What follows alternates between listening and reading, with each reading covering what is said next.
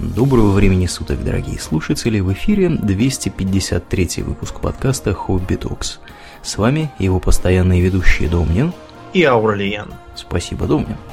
Итак, от темы исторической и, скажем так, несколько противоречивой, но на самом деле вполне себе реальной, мы переходим к теме более удаленной в прошлое и, на наш взгляд, гораздо менее реальной. О чем мы, Домнин, сегодня поговорим? Мы поговорим о теории палеоконтакта. Э, палеоконтакта? Да. Палеоконтакт означает там, древний контакт, то есть а, это контакт а, с инопланетной разумной жизнью древнего человека. Угу. Спалились, короче, инопланетные разумные да, жизни. Да, значит, э, утверждается, что именно, именно от инопланетной разумной жизни древние люди научились строительству пирамид, а, разным там другим полезным навыкам, а, к инопланетному влиянию возводят решительно все, что чего добились человеки в древности. Гончарное дело, угу. обработку камня, э, религии мифы, э, металлургию, э, обработку стекла, там, краски, чего угодно. В общем, короче, тупорылые были предки. Да. Ничего не могли сами. Да, без пришельцев просто вот э, так бы до сих пор и сидели там у, у костров, и даже не факт, что, что до костров бы доразвились. Да, да. Да. Очень может быть, что да, что мы бы скакали бы, бы с ветки на ветку. Дикими, да, да, да угу. скакали с ветки на ветку, но вот э, пришельцы добрые нас всему научили, и несмотря на то, что э, пошлая официальная наука угу. Вот, ничего этого не хочет признавать. Я процитирую одну из статей палеоконтактеров. Так. Артефакты, которые косвенно подтверждают это, не принимаются современными учеными. Их просто называют подделкой и игнорируют дальнейшее изучение. Какие грубые, пошлые, приземленные эти современные ученые. Да вообще, не говори. Никакой да. фантазии у них нет. Просто, да, совершенно никакой. Ну, как... угу, да. Да, в общем, э, с чего все это началось? Начиналось все, как это ни странно, очень даже э, пристойным, научным э, вот, образом. Э, были такие астрофизики. Карл Саган Иосиф Шкловский. Соответственно, французы и русский. Вот. И написали они в 66 году книжечку совместную. Так и называлась «Разумная жизнь во Вселенной». Угу. Книжечка научно-популярная. Вот, и в ней, помимо разного всякого, там они вообще широко подняли проблематику того, есть ли жизнь на Марсе и прочих местах. И там одна глава одна глава выделена в том числе на гипотезу о том, что э, контакт с инопланетной разумной жизнью мог происходить и в более ранние времена. Угу. В принципе, в Советском Союзе и советской науке гипотеза палеоконтакта, ну, если не пользовалась там признанием и уважением, то, по крайней мере, не отметалась. А, потому что она, ну, в частности, хорошо совпадала с э, материалистическим взглядом на истоки мифологии. Вот. И это был один из способов объяснить все эти там мифы про небесные там всякие знамения, богов, ангелов, там, прометеев всяких и тому подобное. Я встречал э, рассуждения на тему этой гипотезы в разных других советских научно-популярных изданиях там никогда не впадали в избыточный оптимизм, там, да, поднимались некоторые вопросы, там, в том числе разбирались возможные петроглифы, наскальную живопись там, но все это было очень осторожно, в духе, вот, есть такая теория, некоторые вот считают, что может быть, угу. но подтверждений никаких нет, это чисто спекулятивное. Я тебе, Домнин, скажу более того, вообще-то в науке так принято, в грамотной, хорошей, правильной, взрослой науке, оно примерно да. так и устроено. Я когда, да, когда проверить ничего нельзя, наверняка, люди пишут, что есть теория такая-то, которая объясняет то-то и то-то, есть теория другая, которая объясняет другие факты. Вот, и это вот то, что мы сейчас знаем. Вот. Ну и после этого обычно предлагают какую-нибудь свою теорию, которая тоже на чем-нибудь основывается. Они просто там посмотрели на пол, посмотрели на потолок, вот, и решили что-то отчебучить. Да. Как бы обычно наука работает вот так. Вот. Ну mm-hmm. вот. А были. Почему мы начали с 66 -го года? Потому что были и до этого разные такие высказывания, но они были не особо корректными с научной точки зрения. Вот. Например, был такой физик, э, тоже, по-моему, француз, Агрест. Вот он незадолго до этого, в 59 году, написал, правда, не книжку, а статью, где, которую заглавил «Следы ведут в космос». Вот он там выдвинул идею о том, что, значит, всякие там пирамиды это посадочные площадки для космических кораблей пришельцев, а разные там погибшие города, типа Содома и Гаморры, они вот как раз были разбомблены э, атомными лучами или еще там чем. Угу. Да, так что, кстати говоря, вот как раз этого самого Агреста советская научная общественность просто размазала за как раз э, избыточный оптимизм и... Атомные вполне... лучи. Да, атомные лучи и прочие дела. Да. Короче, вот э, с такого более или менее пристойного и научного э, э, научного почина это все началось. Но дальше к популярной теме подключились разные персонажи, типа знаменитого Эриха фон Деникина который, э, кстати, судимый за мошенничество, если что. Такая ремарочка небольшая. Такой, да, знаете, типичный такой мордастый гражданин, похожий, знаете, вот, который в американских телемагазинах впаривают. Звоните прямо сейчас и покупайте эту какую-нибудь чудодейственную хрень. слона. Да, да, да.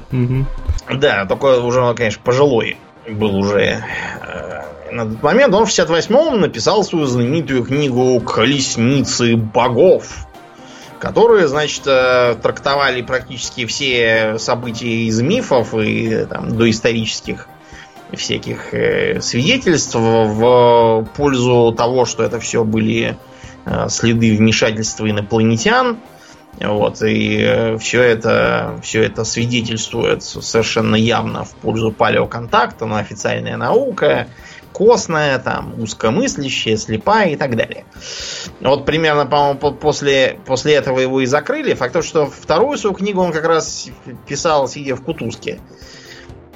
Значит, Деникин. Да, делать-то там было особо нечего, поэтому вот он и занялся. Ну, потом питаться надо было чем-то. На, на одни передачи разве проживешь? Угу. Замутил бизнес. Да, замутил бизнес. В общем, у Деникина очень простая э, логика. Он, значит, берет практически там любой маломальски годный э, артефакт прошлого. Так, например, он э, э, взялся за э, крышку саркофага Покаля Великого. Покаля Великий был такой правитель индейцев Майя. Значит, э, на ней изображено что-то такое, знаете, э, что с пьяну в темноте можно, наверное, принять за какой-то там полет на ракете. То есть э, этот самый Покаль в какой-то странной позе, типа эмбриона, глядит куда-то вверх и сидит посередине какой-то странной конструкции которая э, теоретически, как сейчас считается, изображает мировое древо, его как бы... Игдрасиль. Да, но это вообще довольно типичная, как бы... Архетипическая такая да, картина. Да. да, символ, мировое древо и тому подобное. Короче говоря, э, считается, что он таким образом изображает как бы э, живого бога, там, по воле которого растет маис и так далее.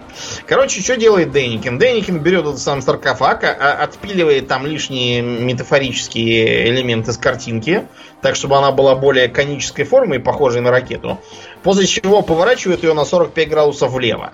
И вуаля, вместо сидящего и глядящего в небеса гражданина в каких-то религиозных орнаментах получается целая ракета. Неплохо. Да, другой интересный пример у него это э, иероглиф в Абидосе. Или в Абидосе, я не могу запомнить, как правильно произносится этот самый угу. город в Египте. В общем, там действительно есть иероглифы в храме этого самого сети первого. Ну, в общем, эм, там после, после этого еще почистили и про Рамзеса, тоже набили иероглифов всяких. И видишь ли, в чем дело? Я тебе сейчас скину картинку, чтобы ты посмотрел тоже. Uh-huh, uh-huh. От времени там ветра, эрозии и всякого такого, часть этого иероглифического полотна, так сказать, посыпалась, да. пообвалилась и обломалась. Угу. И надо было так случиться, что вот это вот посыпанное, оно э, придало причудливую форму э, иероглифам некоторым. То есть видно, что слева какая-то то ли муха, то ли пчела, то ли черт знает кто это такой. Угу. Летающее, говорит, насекомое. Дальше некое дерево растет, или куст, или что это такое. А мне кажется, а... это лицехват. На хвосте но... висит не, не исключено. Или, а, а быть... внизу как раз голова. Видишь, он как, как чужой об, об, опускается. Домнин, я на самом деле тоже книгу могу написать. Я много да. чего вижу на этой картинке.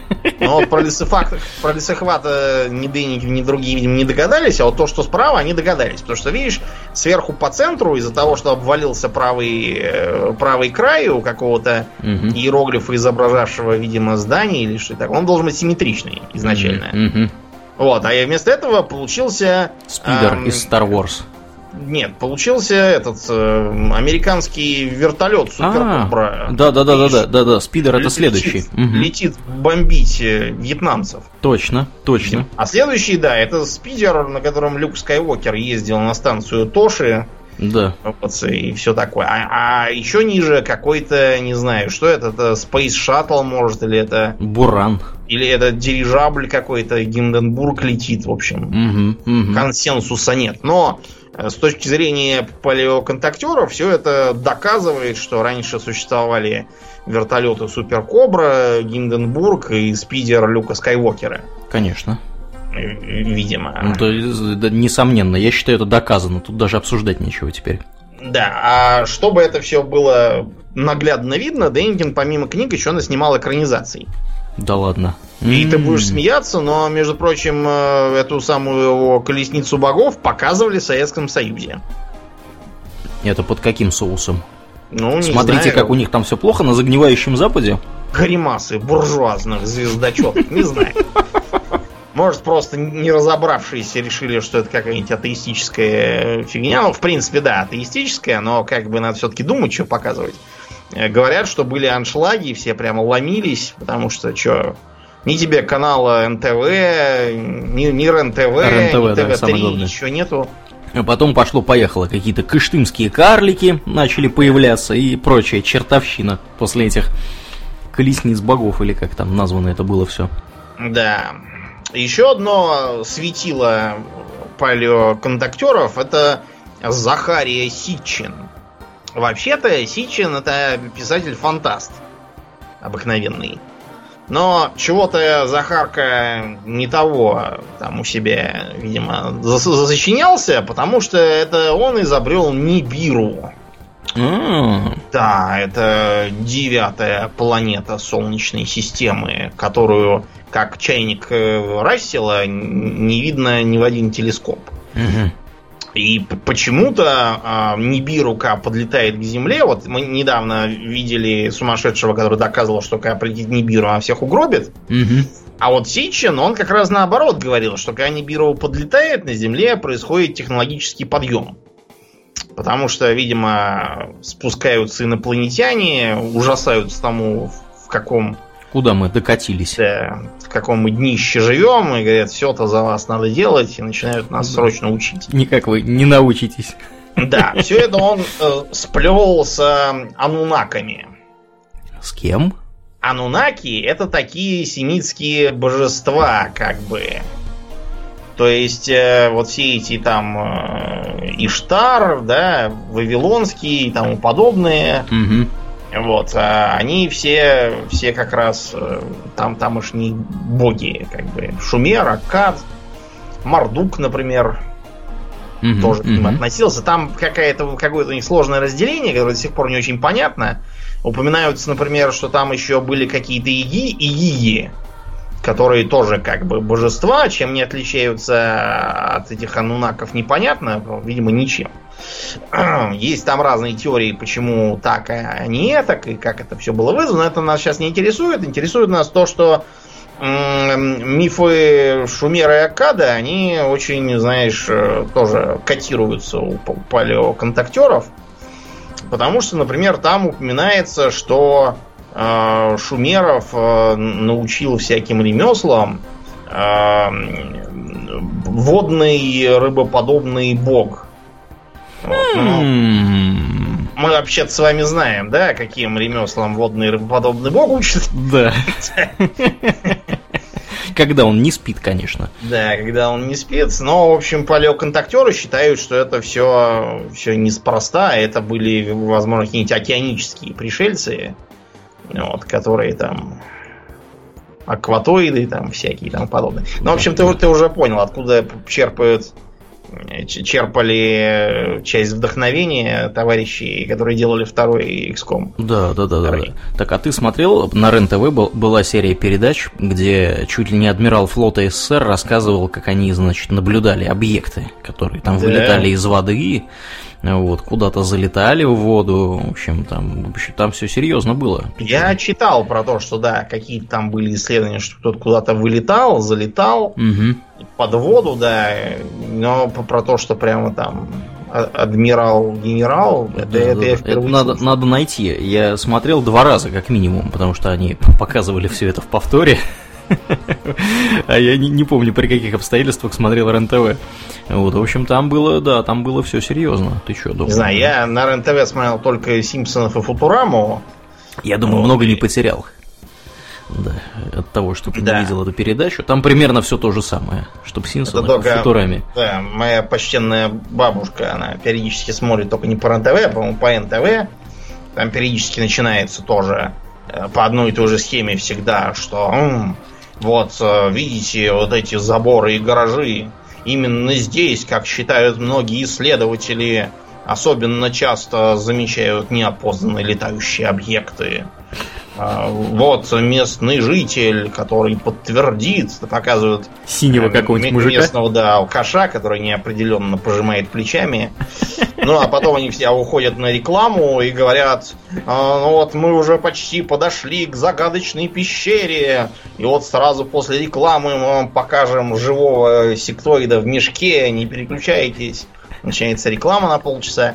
Да. В общем, Потом все забывают про, да, про сектоиды. зарабатывают mm. деньги, да. Потом говорят, опс, э, как бы тут оказалось просто помойка какая-то, так что давайте да, идем дальше. Вместо сектоида кот просто жирный, да, и все да, такое. какой-то, да, mm-hmm. сиял глазами. Ну, в общем, да. А потом еще такой есть э, интересный народ Дагоны в Африке живут.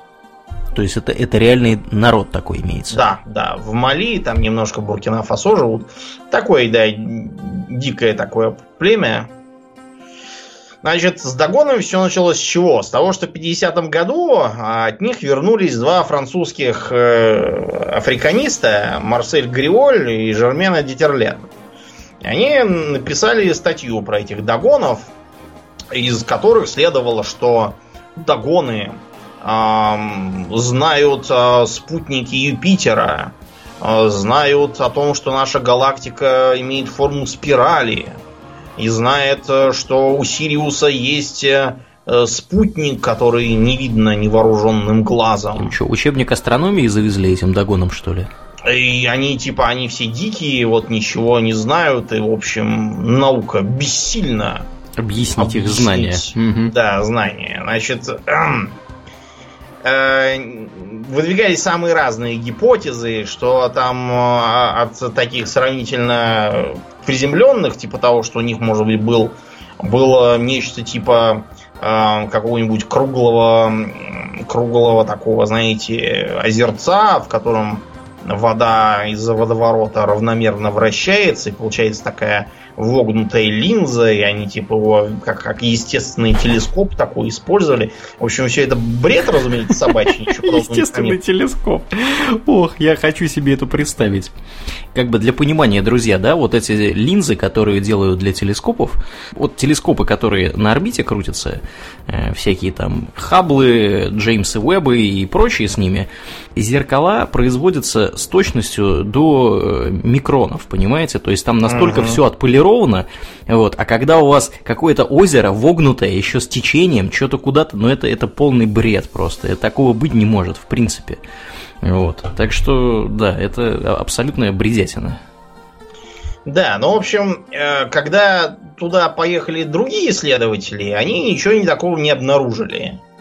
То есть э, они пришли к следующим выводам. Первое, э, то, что Гриоль там им наговорил и понаписал в своей статье, является выдачей желаемого за действительного. То есть, э, э, которые, э, что якобы они там поклоняются Сириусу и называют его Сиги Толо, на самом деле Сиги Толо они называют вообще э, все, что есть на небе, любую там звезду, планету, все, что там светится ночами. Вот. Несмотря на то, что исследования проводились больше 10 лет, и более того, общались с теми же самыми людьми, которые еще там не умерли, которые Гриолю там все рассказывали. А, и действительно, да, кое-какие сведения у них есть, но а, понимаете, в чем дело? Все эти сведения какие-то подозрительно ограниченные. То есть, да, они а, знали четыре спутника Юпитера. А, то есть теория о том, что к ним прибывали пришельцы, если вы почитаете какую-нибудь желтую газетенку, где про Дагонов есть, там обязательно будет написано, что и да, Дагоны говорят, что к ним прилетали с небес Сириуса, и там чуть ли не описывают внешность тех, кто прилетал, и тактико-технические характеристики космических кораблей. Mm-hmm. Ничего подобного, разумеется, не было. А, если просуммировать познание Дагонов, то это что? Четыре спутника Юпитера, Эм, мнение о том, что Сириус Б является э, самой тяжелой звездой, э, вот, и самой маленькой, э, это знаете что? Это уровень земной астрономии 20-х годов 20 века. Да, и я вам для понимания еще такую сейчас цифру назову. На 2017 год у Юпитера известно 69 спутников. Это 69 гораздо больше, чем 4. В последний раз, когда есть, я проверял. Угу. Да, какие-то странные пришельцы к ним прилетали. И я вам скажу, что это были за пришельцы. Дело в том, что как раз тогда, в 20-е годы, э, там работали миссионеры.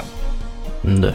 Да, католики. Эти католики, э, видимо, решили их немножко просветить на тему того, что, так сказать, поклоняться Сириусу не надо, что это там звезда, что у него есть невидимый спутник, угу. что он самый тяжелый по тогдашней понятию, что вот видите, там Юпитер, у него четыре спутника есть, что наша галактика, она имеет форму спирали. Короче, они пытались немножко попрогрессовствовать. Да, причем чтобы у них... знания у них были четырехвековой давности четыре спутника Юпитера, э, вообще-то, да, были Галилеем открыты. Вот. Еще когда он, собственно, телескоп там свой. Когда его католики за шиворот-то и взяли. Да, крутил, и, в общем, на, на, нашел эти четыре спутника Ио, Европа, Ганимед и Каликста, которые самые, так сказать, заметные были на уровне технологий начала 17 века.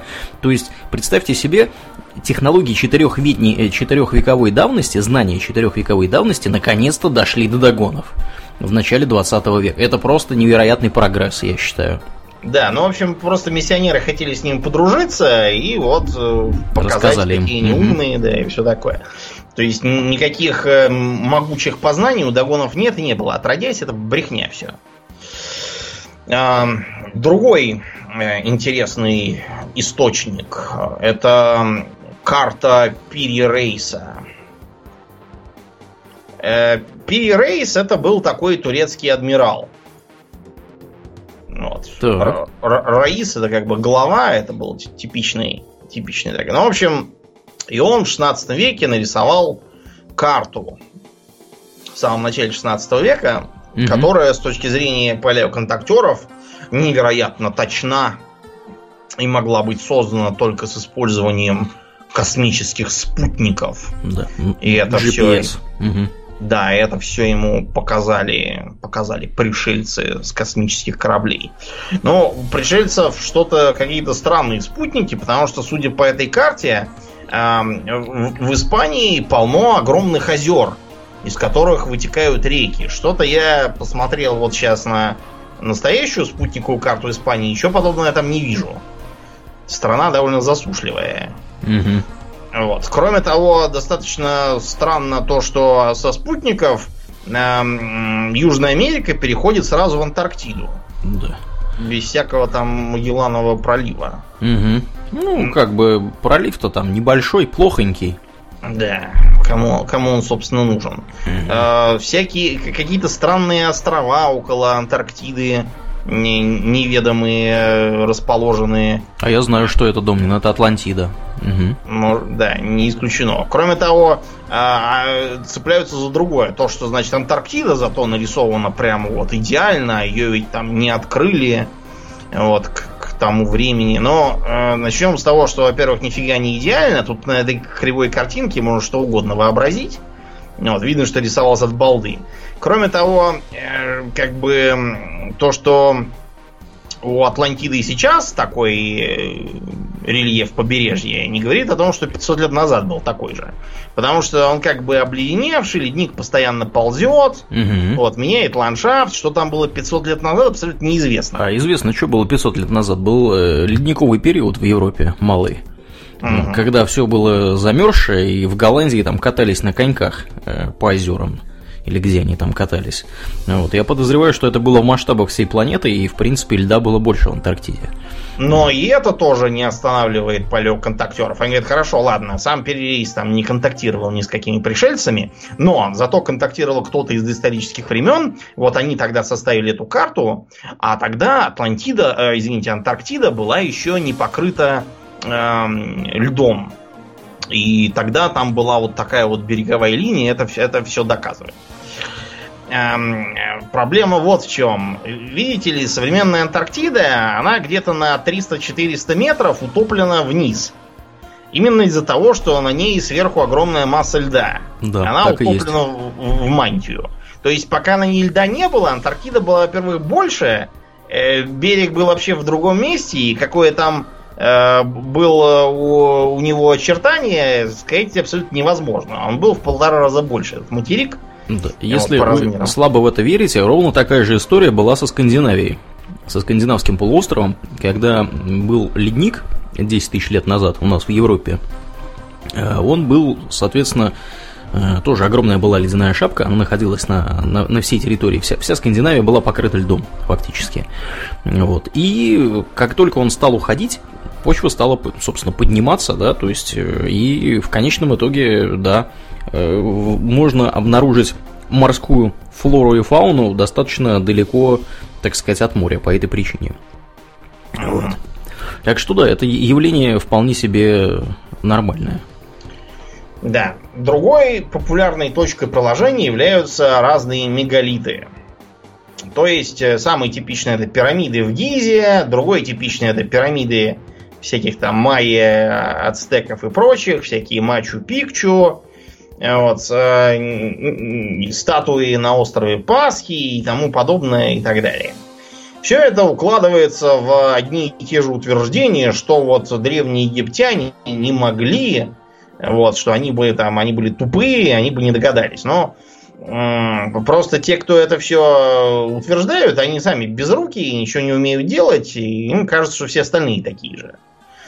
Э, вот. Э, они не понимают, что техники укладки вот этих вот ложных сводов, как в Южной Америке было, э, вот это вот послойных блоков известняка в пирамидах, они не требуют никакого космического интеллекта. Более того, если бы их строили инопланетяне, они построили что-нибудь более инженерно продвинутое, хотя бы на уровне античности. А навалить кучу камней, обтесанных более или менее ровно, а потом облицевать, для этого не надо не быть космическим пришельцем, не иметь плазменные резаки, ни еще там чего-то. Вот. Э, мы уже рассказывали неоднократно, что все это сверлилось с помощью медных инструментов и кварцевого песка. подсыпаем и вращаем, подсыпаем и вращаем. Песок работает как абразив. Владеть железными оружиями для того, чтобы пилить мягкий известняк, вовсе не нужно. Совершенно избыточно это. Угу. Вот. А, что еще? А, ну вот, например, когда в Советском Союзе в рамках ГОЭЛРО, то есть еще в эпоху преодоления разрухи в 20-е годы, вот, строили первые линии ЛЭП.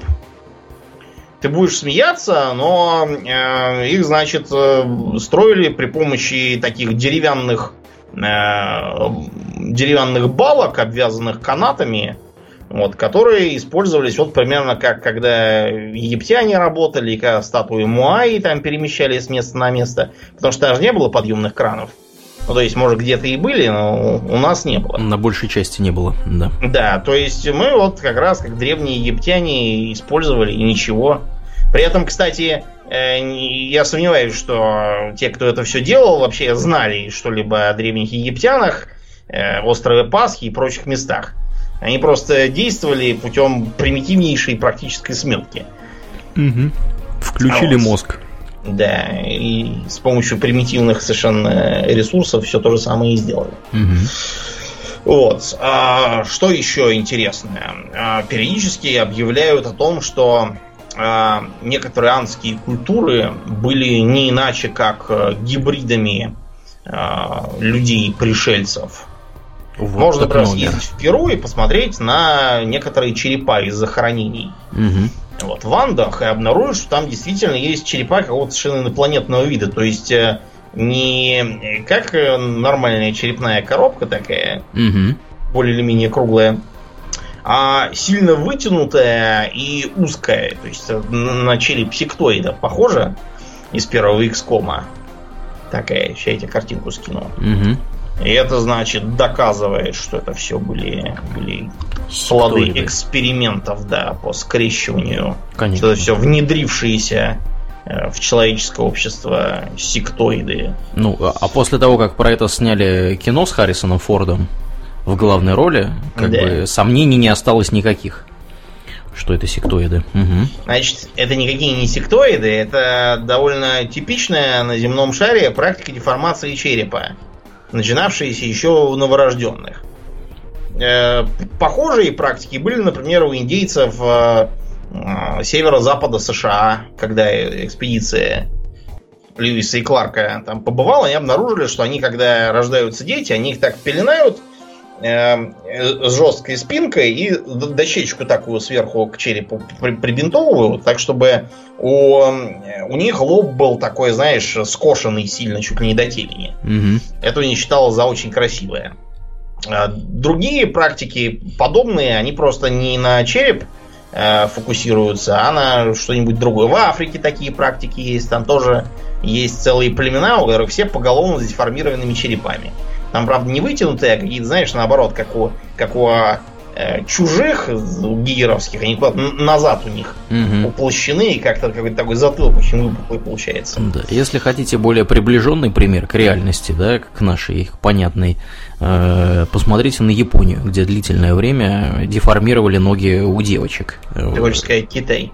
В Японии тоже самое, по-моему, делали. Да, ну, может быть, я про Японию не знаю, про Китай. Чтобы у них маленькие были ножки, и выглядело это, значит, да, ну, красиво. бинтование стоп. Потом в Юго-Восточной Азии полно э, подобных обычаев, например, связанных с удлинением шеи угу. у женщин. То есть надеваются просто такие э, бусы металлические, типа ошейником, и все время их периодически подкидывают до 1-2. И вот э, женщина вырастает, у нее получается шея раза в полтора длиннее чем должна быть. И если с нее эти бусы снять, то, боюсь, долго она не проживет.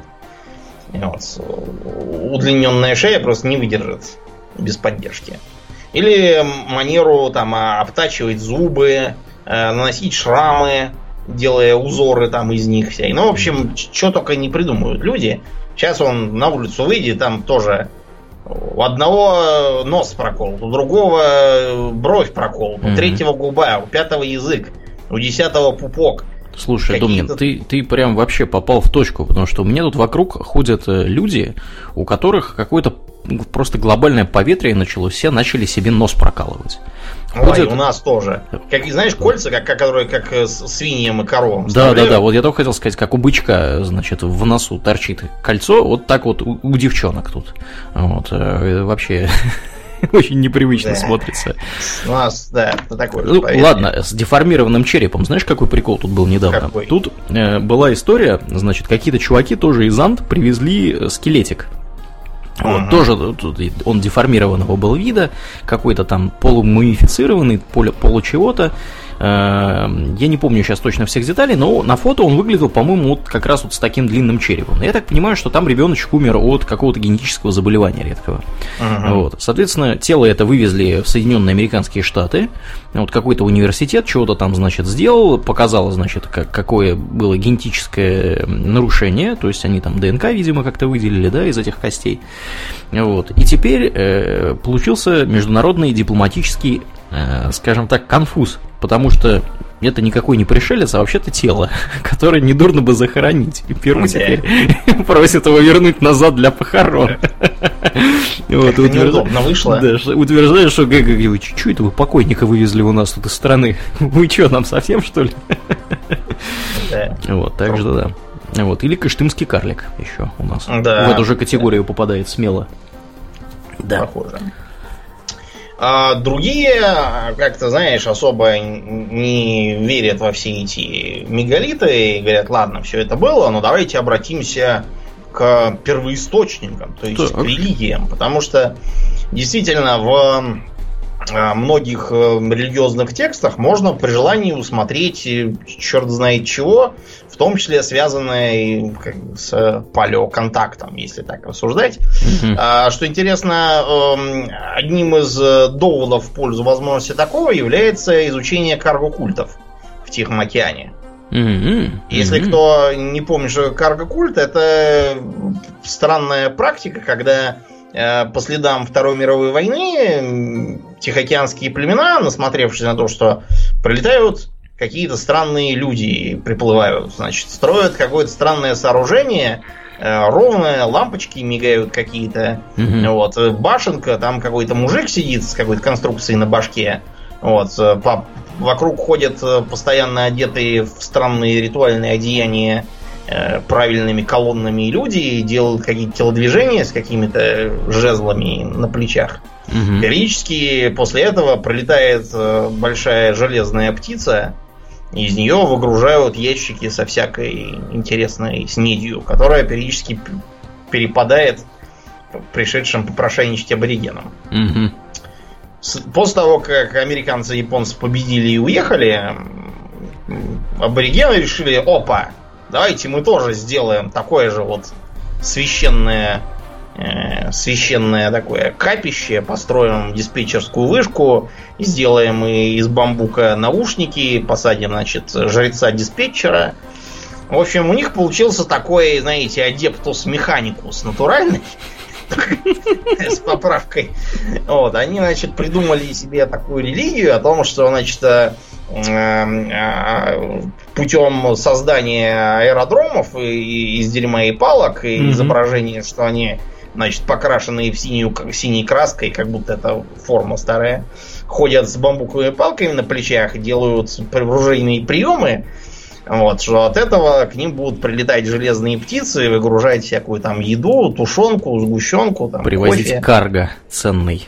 Да, вот поэтому называется карго-культ. То есть э, люди, которые смотрят, говорят, подождите-ка, а может быть, наши как бы традиционные религии, по сути, являются тем самым карго-культом, просто прилетали тогда не американцы, а пришельцы.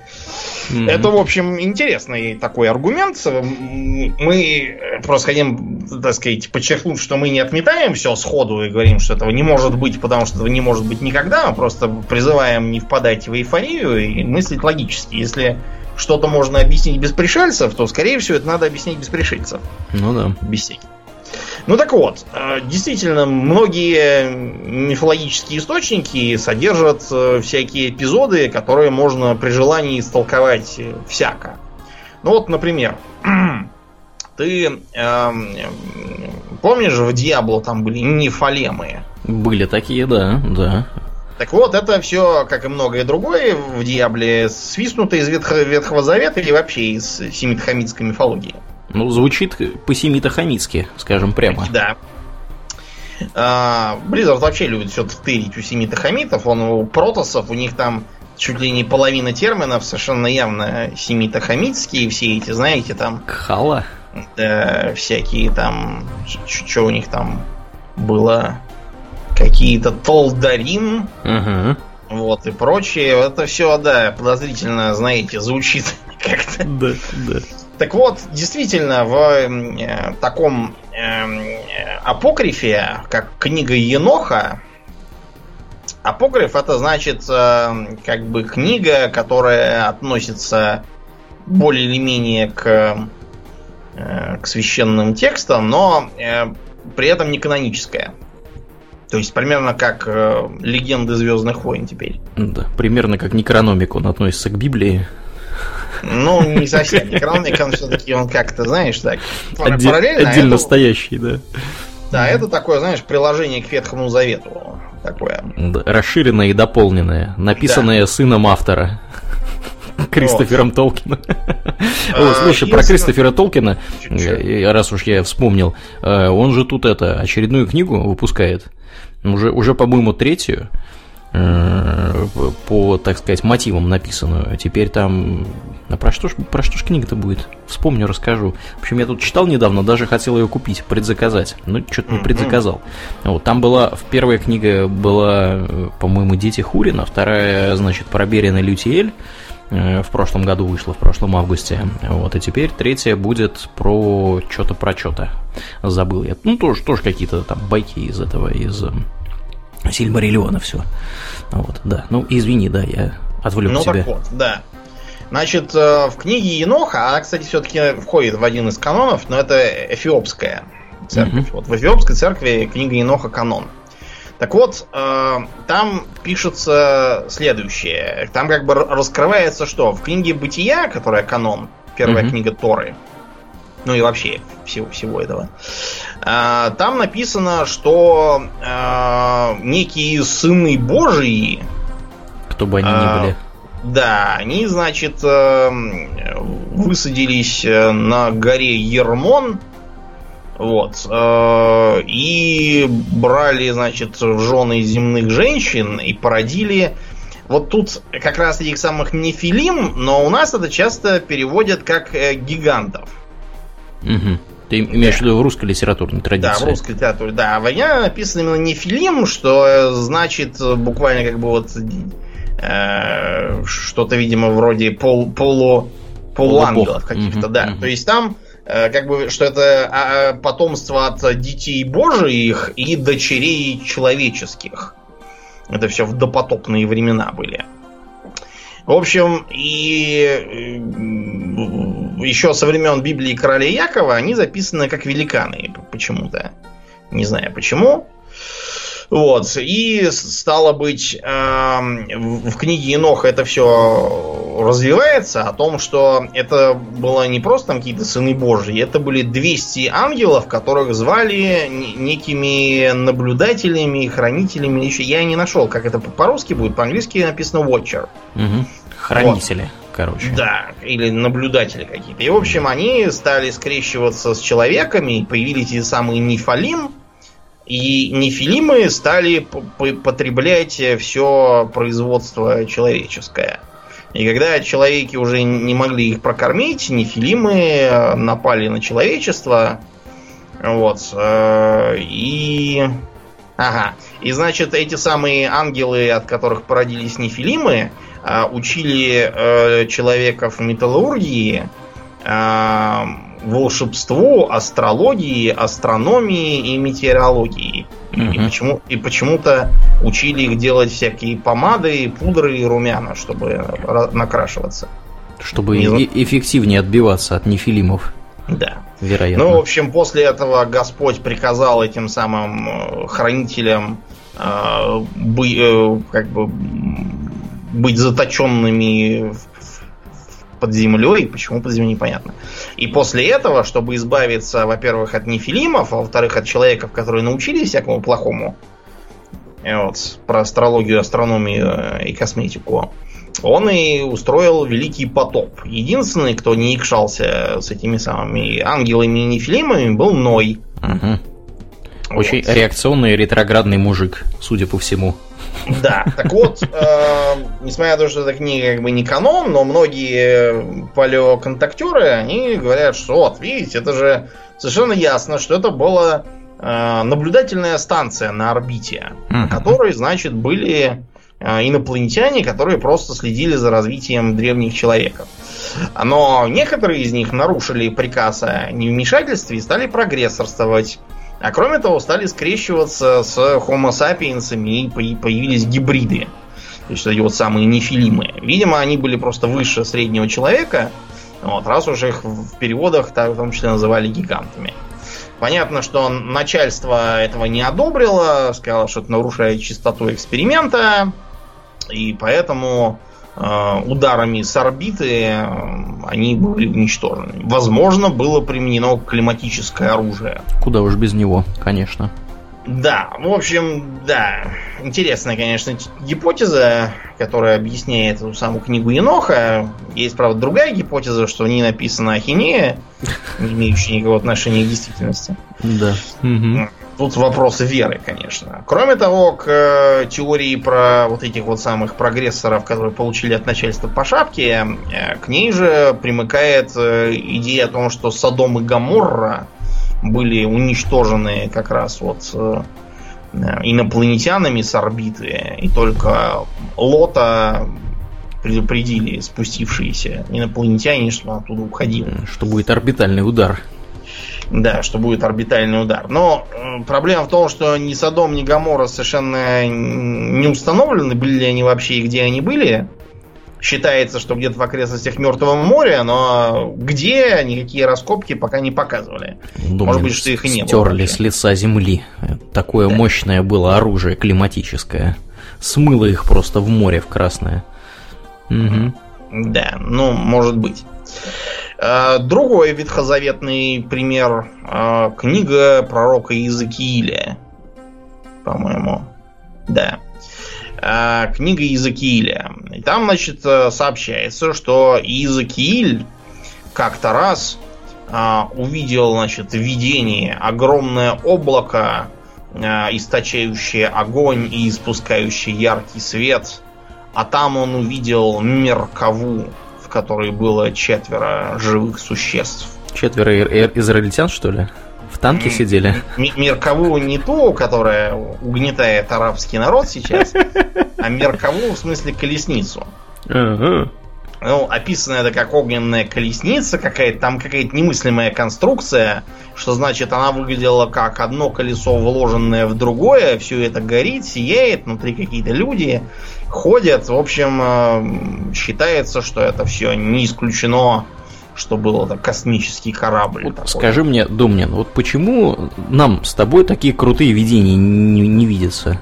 Что мы делаем пьем, не так? Пьем мало. Вот, вероятно, да. И, и не то пьем, ко всему да, прочему. Надо, надо было употреблять что-то, видимо, такое забористое, mm-hmm. что на Ближнем Востоке только есть. А другие, более мелкие отсылки включают в себя, например, ковчег Завета, который непременно имел инопланетное происхождение и был не иначе как инопланетным компьютером.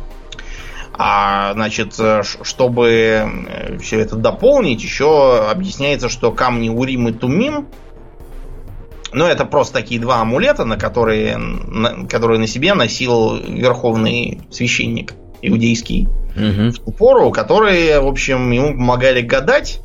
Вот, а как бы что-то там показывали и предсказывали. То есть это не иначе, как какие-нибудь кристаллы для связи с пришельцами, которые чего-то там ему такое сообщали важное. И что огненный или дымовой столб, в виде которого израильтян вел Господь по пустыне, это был, это было, значит, просто летающая тарелка где-то там сверху зависала. И, соответственно, огненный столб э, был виден, когда она газовала, а дымовой просто как пыль поднималась. И она их таким образом вела. Ничего себе. Почему она вела именно это мелкое племя, не очень интересное. Чтобы они карту им не дали какую-нибудь, я не знаю, там iPad с картой. Ну, ты же знаешь, что эти человеки, они вообще сами ни на что не годны. Тупорылые не, не смогут Тупорылые. догадаться, как, как использовать, даже если им показывать три раза. Да. Угу. Но, между прочим, дело Библии не ограничивается. Так. А у ирландцев была легенда о прибытии племен богини Дану да? Да. Мы, Туата мы, Данан. Мы уже про это как-то говорили, мне кажется, когда рассказывали про всяких лепреконов и прочих там эльфов. Да. Вот, ну давай напомним, что там за богиня Дану и что за племена с ней прибыли. Да, ну в общем, э, у ирландцев есть такая легенда, в общем, о том, что было некое племя богов, Э, такая полубожественная или целиком божественная раса, которая, похоже, в дохристианскую эпоху в Ирландии играла роль местного, ну, пантеона не пантеона, а такого скорее пантеистической религии. Угу. Такой, довольно типично вообще для кельтов. Потому что для кельтов пантеизм это, так сказать, наше все. Те же самые друиды были, скорее всего, пантеистами. В общем, считается, что эти самые э, Дану боролись э, с фаморами, которые были злобными какими-то чудищами, которые олицетворяли, видимо, хаотические, разрушительные стихии и тому подобное. Фалмеры, Но, что ли? М? Фалмеры, что ли? Ну, нет, имеется в виду, что они такие, типа, типа злобных великанов. Они немножко похожи, знаешь, вот на всяких йотунов угу. и тому подобное скандинавской мифологии, такая связанная с разрушительными стихиями раса. Угу. Вот. А постепенно э, Дану как-то слились с образом сидов. А, возможно, и изначально были, в общем-то, просто разновидностью да, ну и вот если посмотреть на картинки уже современной поры, то увидите, что э, Дану и Сиды там изображают совершенно одинаково.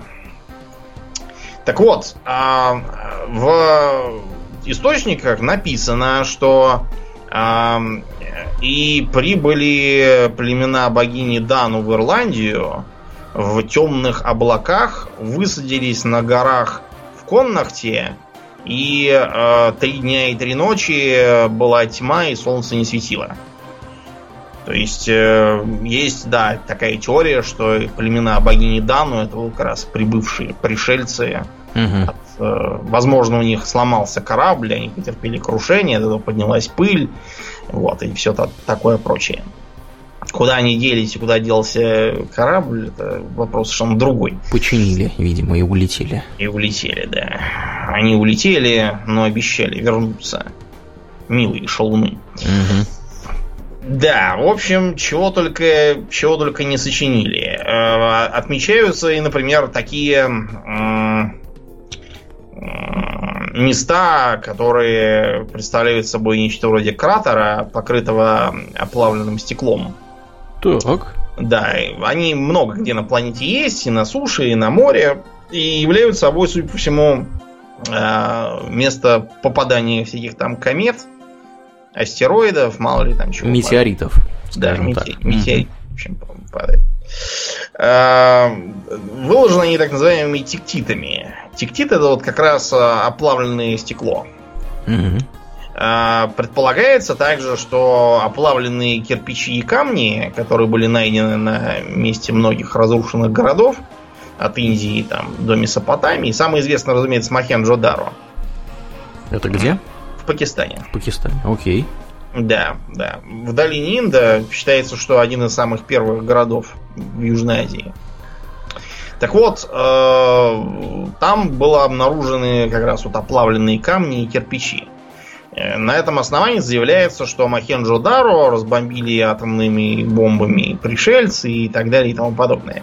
Но, во-первых, не обнаружено никакой следовой радиации, а во-вторых, даже если предположить, что это было не атомное оружие, а какие-нибудь там, не знаю, космические лучи невероятные, то э, опыты показали, что оплавленные кирпичи и камни такого вида можно получить в простом сильном пожаре. И, скорее всего, эти города просто сгорели. Сами они сгорели в ходе войны их сожгли, это другой вопрос, но никакого атомного оружия и космических лучей для оплавленных э, кирпичей не нужно. Совершенно. Да, это оверкилл пытаться объяснить это атомным оружием. Ну, собственно, как оверкилл пытаться объяснить, как и египтяне умудрились построить пирамиды без плазменных резаков, о которых да. мы уже говорили а, раньше. Раз уже заговорили про Индию, в Индии же есть тоже замечательное, замечательное литературное наследие. В частности, да, Рамаяна, в которой да. упоминаются летающие э, колесницы богов, вот все эти там Вайтманы, Вайманы. Угу. Вот, в Ведах тоже упоминается, что это значит летающие колесницы. При этом описывалось оно по-разному. Совершенно не обязательно колесница, а как целый летающий дворец там какой-то. Вот, что, что там, значит, сидели боги, и что как-то раз Кришна в своей этой самой волшебной колеснице преследовал своего противника, тот, э, значит, э, э, видимо, скрылся, не знаю, включил, включил маскировочный режим, стелс. Да, стелс. Включил. Но тот, э, Кришна, ориентируясь на слух, выпалил у него из какой-то пушки, угу. как, какое-то там орудие было метательное у него, и, значит, таким образом его вслепую уничтожил. А, в Махабхарате тоже упоминаются всевозможные чудовищные какие-то э, орудия, какие-то там немыслимые эм, немыслимое оружие, которое все уничтожает, опять же летательные аппараты всякие там, которые могут кого-то там бомбить. И, кстати, не случайно, когда атомную бомбу американцы по Манхэттенскому проекту в первый раз испытали удачно. Угу. То ли Оппенхаймер, то ли другой какой-то из тех, кто ее разрабатывал, сказал, теперь я стал смертью разрушителем мира. Да, это Оппенгеймер был, да. да. Ну вот, это как раз цитата, по-моему, из Махабхараты. Да, а Оппенгеймер на самом деле выучил, для того, чтобы Махабхарату читать, он выучил санскрит, если угу. что. Вот, он, ну, он, вот. он мог читать на санскрите в оригинале, да. Да. Короче говоря, вот там он, да, и начитался. Многие тоже выучили санскрит или не выучили, не знаю. Факт, что они начитались, утверждают, что это все, все это неспроста. Угу. Вот, Правительство все, скрывает. Да, что это все описывает некую э, древнюю войну инопланетных рас вот там в небесах, там с помощью атомного оружия, летающих тарелок и что-то там еще. Ну, ребят, начнем с того, что Махабхарата это произведение первой половины нашей эры. Я имею в виду первого тысячелетия нашей эры. Угу. Там упоминается, например, то, что э, всякие там технические новинки э, персонажам произведения э, привнесли э, никто иные, как древние греки. Уа-уа-уа. Да. Ну, когда Македонский в нем приходил, это, видимо, отражение похода Македонского, сражения с Пором и тому подобное. Да, ну, в общем, э, вряд ли это все можно считать за, э, за доказательство того, что там какие-то были пришельцы. Это просто, видимо, поэтическое преувеличение про могучие битвы. Более того, э, есть мнение, что книга писалась, так сказать, с конца. То есть там поначалу была записана битва между пандавами и куравами, которая, видимо, отражает реальную борьбу двух союзов племен угу. Северной Индии. А потом уже была приписана к ней героическая предыстория приквел. Который, да, объясняется, да, почему там все круто. Ну, это на самом деле распространенное явление. Если мы посмотрим на историю Китая, там тоже э, существует целая целая мифологическая династия, которой на самом деле не было никогда, вот кто там они, Ши или кто они, вот, которые были самые первые вроде как, и утратили мандат неба, и, в общем, э, потом уже появилась, так сказать, после них мандат перешел к Джоу. сказать, династия Шан. Шан, да, да, да. Потом к Джоу, по-моему, да, перешел? Это, да, угу. да, да. да. Ну, в общем, да, действительно есть такая легенда. Считается, вероятно, что просто э, династию Шан свергла какое-то менее развитое племя, чтобы удержать за собой положение главенствующих, они присвоили себе э, поклонение предкам династии Шан и таким образом создали нечто вроде религии mm-hmm. предкопокойнической. Да. Ну, в общем, понятно, что все эти свидетельства, они достаточно зыбкие, и поскольку у нас есть принцип бритвы Оккама, Или Акама, да. Или Акама, да, я все время Акама. А, я, кстати, когда впервые увидел это словосочетание, решил, что это какой-то японский принцип. Как какой-то Акама-сан там, наверное, был. Да, да. Буддийский философ. Угу. Ну так вот, э, о чем нам гласит принцип бритвы Акама? Если можно объяснить что-то без прилетающих пришельцев, прогрессоров и нефилимов, то так и надо делать. Что, в принципе, разумно. Да, давайте зайдем с другого конца. Давайте предположим, что вот мы с вами пришельцы, и мы э, прилетаем на Землю, чтобы там все это безобразие учинить. Возникает вопрос, зачем? Делать нечего пришельцам было. Да, Между них... прочим, угу. этот вопрос, если хочешь знать, достаточно эм, детально изучался, причем серьезными учеными, типа тех же там Сагана с Шкловским. Угу. Вот, разрабатывалась как бы идеология того, зачем, собственно, прилетать-то, раз уж мы завели этот разговор. Одно из первых мыслей было э, то, что сюда они могли прилетать за дешевой рабочей силой. Особенно самый Захар Кайсичин очень любит это утверждать. Угу. На самом деле достаточно странно представлять себе цивилизацию, которая, освоив межпланетные полеты, полетит неизвестно куда, для того, чтобы набрать бесплатную рабочую силу из э, слабосильных, многожрущих, малоработающих и легко подыхающих людей. Да. Ну и если кто-то вдруг интересуется, с экономической точки зрения однозначно доказано, что рабовладельческий строй является самым неэффективным э, вообще в истории человечества способом производства чего-либо. Вот. По крайней мере, если у вас нет постоянного притока рабов в ходе войн. Да. То есть, если вы рабов просто воспроизводите естественным образом, то это абсолютно невыгодно. Вам гораздо лучше просто э, превратить их в крепостных, раздать им участки и сказать, чтобы они там 10%, что на работу отдавали вам, и все. Да. То есть э, в, в любом случае все, что, все, что не рабство, все будет лучше. Вот. И совершенно смысла действительно нету никакого каким-то пришельцам захватывать каких-то людишек вот, и использовать их в качестве рабочей силы. Ну, это, это полный бред. Да, так же, как бредом является, например, там, потребление органов этих людишек, да, там, я не знаю, поедание их или еще что-нибудь такое в промышленных масштабах. Люди не годятся на, на позицию мясного скота никак. Угу. Особенно Слишком... люди, которые доисторические. Они вообще, посмотрите, были метр с кепкой, да, дохлые, вот, жилистые, и жрать у них было нечего абсолютно. Да. Да, худые, во лбу жилка синяя бьется, не годятся. А, при этом, кстати, есть более близкий пример, когда в 20-е годы и в 30-е, особенно в 30-е поначалу, часто использовался бесплатный труд заключенных канала армейцев. Угу. Так вот, пока задача состояла в том, чтобы, во-первых, копать, во-вторых, много копать, тогда действительно ЗК очень много бегали с лопатами и тачками и все это, все это делали. Но как только понадобилось вместо копания чего-то делать уже более высоконаучное, э, строить всякие там плотины на выкопанном и развивать там атомные проекты, космические ракеты, труд заключенных просто исчезает из э, вот этих вот инфраструктурных проектов и остается только э, на лесоповале, в шитье рукавиц и тому подобном. Как раз потому, что он неэффективен. Так что космическая цивилизация, она уж, наверное, не глупее, чем Советский Союз образца 50-го года. Угу. И все это понимает. Вариант другой. Э, ресурсы Земли.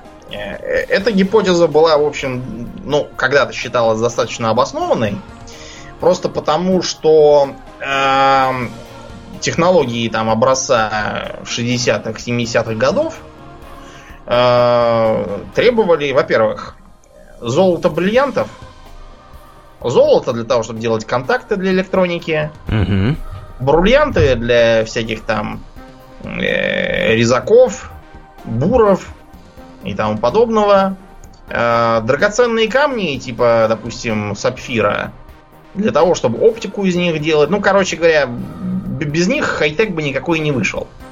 Для этого нужно золото-бриллианты. А, при этом тогдашние познания в астрономии не позволяли судить о том, что где-то, кроме Земли, можно найти эти самые бриллианты.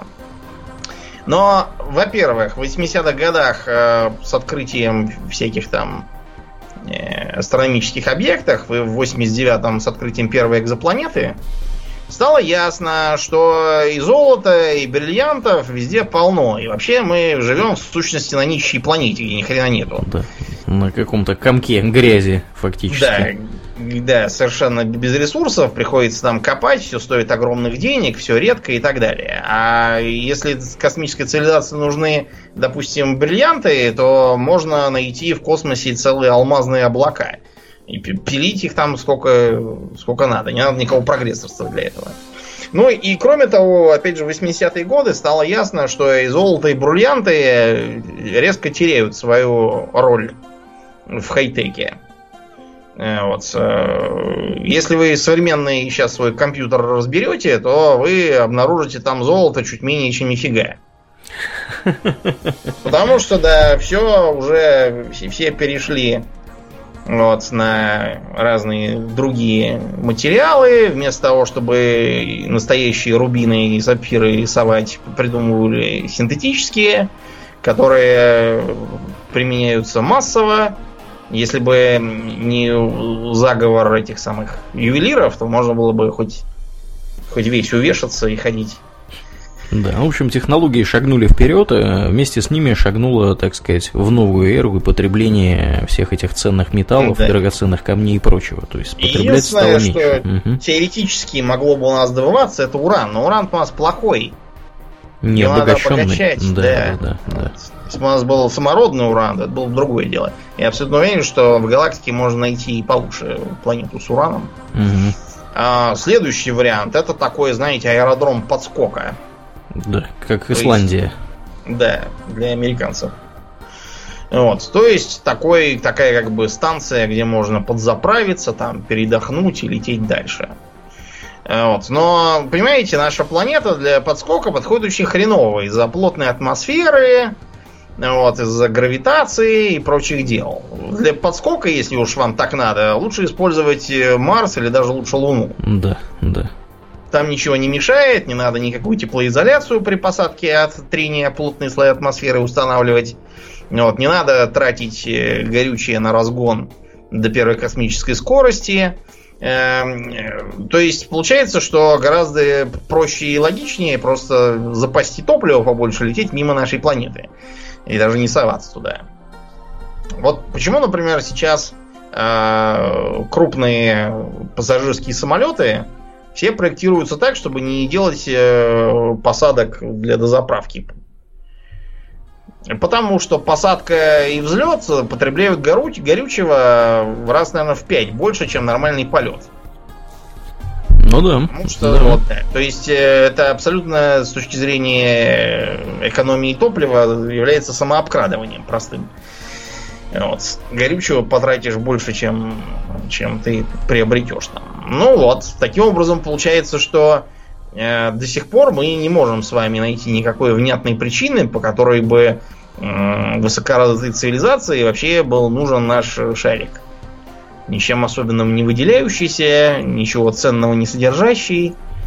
Только, не знаю, эксперименты над нами какие-нибудь ставить, ну... Бесчеловечные, думаю. Бесчеловечные, да, не знаю. Я не думаю, что мы такие уж интересные, чтобы космическая цивилизация... Заинтересовалась какими-то обезьянами, которые даже в космос летать не умеют. Откровенными, да. Да, скажем так, сомнительная затея. Впрочем, эм, теория палеоконтакта приносит и большую экономическую выгоду. Это кому? Это всевозможным эм, народным умельцам.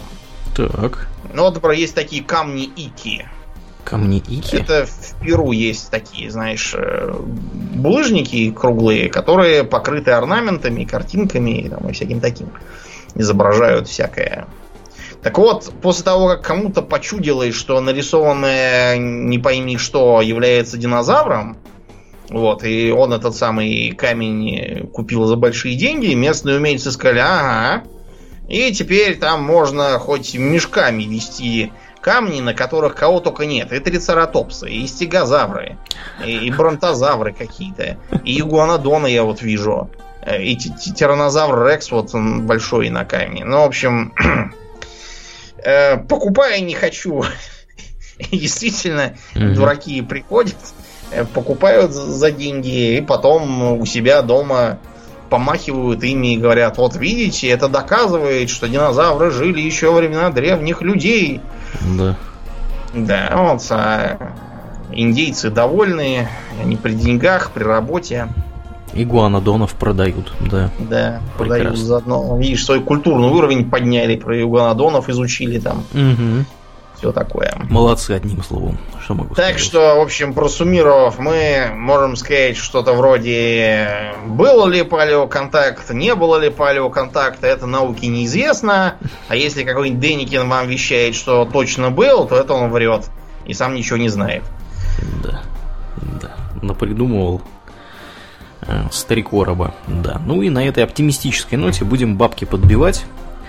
Переходить после шоу, где Домнин нам повествует, поведает, я бы даже сказал, как он сходил на Хана Соло, на нового, того, который без Харрисона Форда, а я да. расскажу, как я переезжал, и, собственно, из-за чего на этой неделе у нас выпуск задержался. Вот, там целая история. Вот. А, как обычно, мы благодарим всех наших подписчиков у Дона Патреона. На этой неделе особенно мы благодарны Андрею Иванову и Антону Позднякову. Антона Позднякова мы должны были поблагодарить еще в прошлый раз, но этого не сделали, поэтому делаем это в этот раз. Спасибо тебе, Антон. Антона мы знаем, любим. А, и, в общем, да, приходите слушать его подкаст «Теория большой бороды». Он, он классный. Я тут недавно ходил гулять, и как раз э, э, решил парочку его выпусков послушать. Он, вот, мне еще вот нравится в нем. Он прям вот здорово рассказывает про вот эти вот всякие, знаешь, околокосмические новости, про телескопы, кто там что нашел, кого запустили, про дрона, который будет на Марсе летать там вместе с марсоходом. Uh-huh. Вот, да, очень интересно послушать. Причем Антон молодец еще в том плане, что он умудряется как-то в одиночку говорить. У нас тут с тобой два рыла, так сказать, сидит. Если кто-то вдруг начинает э, забывать слова, то второй может включиться вовремя. Ну или не включиться. Вот Антон, он прям вот выступает там один. И чтец, и женец на дуде и грец э, в подкасте, причем у него более одного подкаста. В общем, мы можем всячески его рекомендовать вам, если вы еще вдруг его не слушаете по какой-то причине. Вот. Андрей Иванов не знаю, тот ли это Андрей Иванов, о котором я думаю, или не тот. Да. Да, потому что у нас тоже есть. Фамилия довольно известная. Да, и Андрей у нас один у нас один есть один такой есть, да, знакомец. Из Харькова. Не с Харькова Андрей Иванов, так что Андрей Иванов, расскажи нам, ты это или не ты, да. чтобы мы знали. Вот. Хотя я думаю, что, наверное, не он, а может быть и он. Посмотрим. Да, вот все вот эти э, замечательные люди, которые подписываются к нам на Патреоне, они получают возможность слушать, во-первых, после шоу, во-вторых, э, в зависимости от уровня поддержки, э, голосовать за темы выпусков, слушать э, Hobby Talks Extra в день выпуска, а не через 4 недели, ну и всякие другие маленькие плюшки, ну, в том числе доступ в наш чатик в Дискорде, где тоже много всякого интересного происходит. Да. Ну, помимо этого, если вы вдруг слушаете нас в iTunes, мы настоятельно рекомендуем вам сходить и проставить нам оценку в iTunes. Если вы этого еще не сделали, это здорово помогает другим людям обнаружить подкаст. Многие люди именно таким образом его через iTunes и нашли, через приложение подкаста, и, не только. А, кроме этого, если вдруг вы еще не в нашей группе во ВКонтакте, приходите и туда, vk.com slash у нас там всякое тоже разное интересное происходит. У нас есть Инстаграм, который тоже без затей называется Хобби Токс, там тоже иногда разные бывают картинки. Домнин там фотки постит э, на боку лежачи, которые выглядят. Хотя нет, Домнин, ты уже давно нет, так не делаешь. в время я, я исправился. Вот, Домнин там постит еду. А, кстати, еду ты не постишь там. Ты постишь еду во ВКонтакте, правда? Ну, я и там тоже могу постить. Да, пости, пости и там еду. Ты можешь там результаты постить. Потому что у нас Домнин, если кто-то вдруг не в курсе, во ВКонтакте ведет кулинарную колонку. Он там рассказывает с завидной периодичностью о своих кулинарных приключениях. Я не знаю, как он еще себе там не убил желудок. Вот. От тех, от тех блюд. Раз два года в раз две недели, смотри, что-то готовлю, прям да. Ну, ты в последний раз готовил такую штуку, что я думал, что у тебя там будет ожог слизистой всего организма. у меня слизистая, знаешь, уже закаленная. Покрыта, покрыта рубцами. Хитином покрыта слизистая. Да. Да, в общем, как-то так, да. Ну, будем переходить плавно в после шоу. Я напоминаю, друзья, что вы слушали 253 выпуск подкаста Хобби Токс, а с вами были его постоянные ведущие Домнин и Аурлиен. Спасибо, Домнин. Всего хорошего, друзья. Пока.